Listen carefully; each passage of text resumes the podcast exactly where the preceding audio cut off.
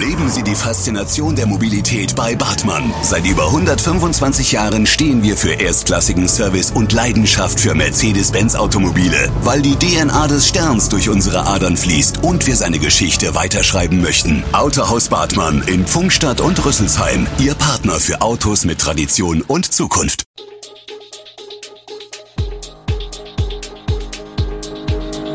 Gude, unser morgendliches News Update. Das Wichtigste aus Südhessen für Sie im Überblick. Guten Morgen aus Darmstadt an diesem 8. April. Der wachsende Radschnellweg zwischen Darmstadt und Frankfurt, eine Darmstädterin bei The Voice und Fragen zum Lärmschutz in Alsbach-Henlein. Das und mehr gibt es heute für Sie im Podcast. Der Radschnellweg zwischen Frankfurt und Darmstadt wächst weiter.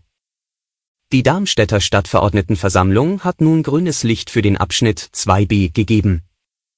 Damit kann die Direktverbindung vom Auwiesenweg in Wixhausen bis zur Unterführung an der B3 umgesetzt werden, auch wenn dafür mehr als ein Dutzend Bäume gefällt werden müssen.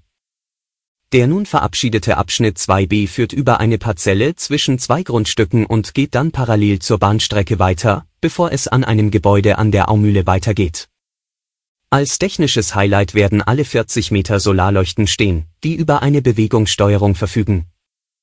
Die Gesamtbaukosten für alle mit dem Bauabschnitt im Zusammenhang stehenden Vorhaben belaufen sich auf 2,2 Millionen Euro. Der Eigenanteil der Stadt liegt bei 446.000 Euro. Ein weiteres großes Verkehrsprojekt für Darmstadt und die Region ist die neue ICE-Strecke zwischen Frankfurt und Mannheim. Zusätzlich wird die A67 zur gleichen Zeit sechsspurig ausgebaut. Beide Projekte betreffen Alsbach-Henlein insgesamt, die Bahntrasse aber vor allem die Menschen in Henlein. 130 Güterzüge sollen ab 2030, wenn die Strecke fertig ist, jede Nacht an dem Ort vorbeifahren. Die Bahn will deshalb eine Lärmschutzmauer von drei Kilometern Länge und teilweise sechs Metern Höhe bauen, um den gesetzlichen Lärmschutzvorgaben gerecht zu werden. Der Bürgermeister von Alsbach-Henlein möchte stattdessen eine 4,5 Kilometer lange Mauer, die überall 6 Meter hoch ist.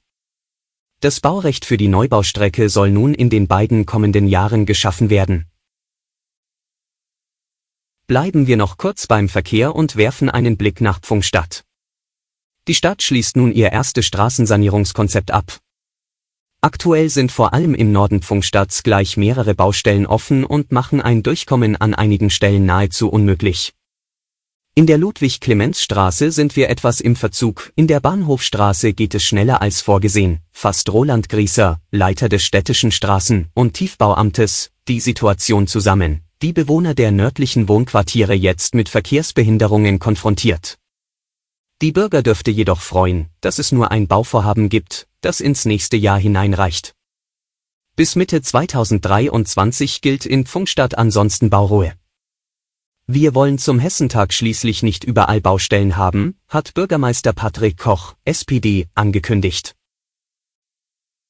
Wenden wir uns nun vom Verkehr ab und einem anderen Thema zu. Anlässlich seines 150-jährigen Schuljubiläums ehrt das Goethe-Gymnasium seine ehemaligen jüdischen Schüler und deren Familien.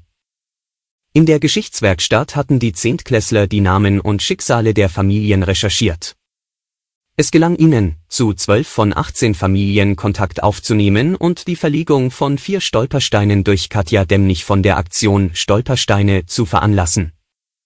Diese wurden in der Martinsgasse 15 verlegt und erinnern dort nun an die Mitglieder der Familie Meyer. Johanna Meyer hatte das Goethe-Gymnasium noch unter seinem alten Namen, Höhere Töchterschule, besucht, bevor sie vor den Nationalsozialisten nach Amerika floh. Ihre Nachfahren waren von dort zugeschaltet, als die Stolpersteine verlegt wurden. Eine Schülerin, die heute in Darmstadt zur Schule geht, singt nun in der Sat1-Show The Voice. Die 15-jährige Liv Moosmann aus Eberstadt hat nach mehreren Anläufen ihren ersten Auftritt bei der Talentshow. Das Gesangstalent der Schülerin fiel bereits im Kindergarten in norwegischen Bergen auf, wo Livs Familie lebte, bis sie vier Jahre alt war. Nach dem Umzug nach Darmstadt sang Liv bei einem Krippenspiel. Da wurde mir erstmals gesagt, dass ich eine tolle Stimme hätte, erinnert sie sich. Mehrfach hat sie sich seit ihrem elften Lebensjahr bei The Voice beworben und es nun endlich in die Blind Auditions geschafft. Ob sie es in der Sendung weiter schafft, wird sich bald bei der Ausstrahlung ihrer Blind Audition im Fernsehen zeigen. Blicken wir zum Schluss noch auf die aktuellen Corona-Zahlen. Die bundesweite 7-Tage-Inzidenz ist laut Robert Koch Institut erneut gesunken lag sie gestern noch bei 1251,3, beträgt sie heute noch 1181,2. Innerhalb eines Tages wurden 175.263 neue Corona-Infektionen an das RKI gemeldet. In der vergangenen Woche waren es mit 252.530 Infektionen noch deutlich mehr. Bei den Werten ist zu berücksichtigen, dass einzelne Länder nicht an jedem Wochentag Daten melden, am Wochenende zum Beispiel Baden-Württemberg, Niedersachsen und Brandenburg nicht oder nicht vollständig. Zudem gehen Experten seit einiger Zeit von einer hohen Zahl nicht vom RKI erfasster Fälle aus, wegen überlasteter Gesundheitsämter und weil nicht alle Infizierte einen PCR-Test machen lassen. Nur diese zählen in der Statistik. Deutschlandweit wurden den neuen Angaben zufolge binnen 24 Stunden 334 Todesfälle verzeichnet. Vor einer Woche waren es 304 Todesfälle.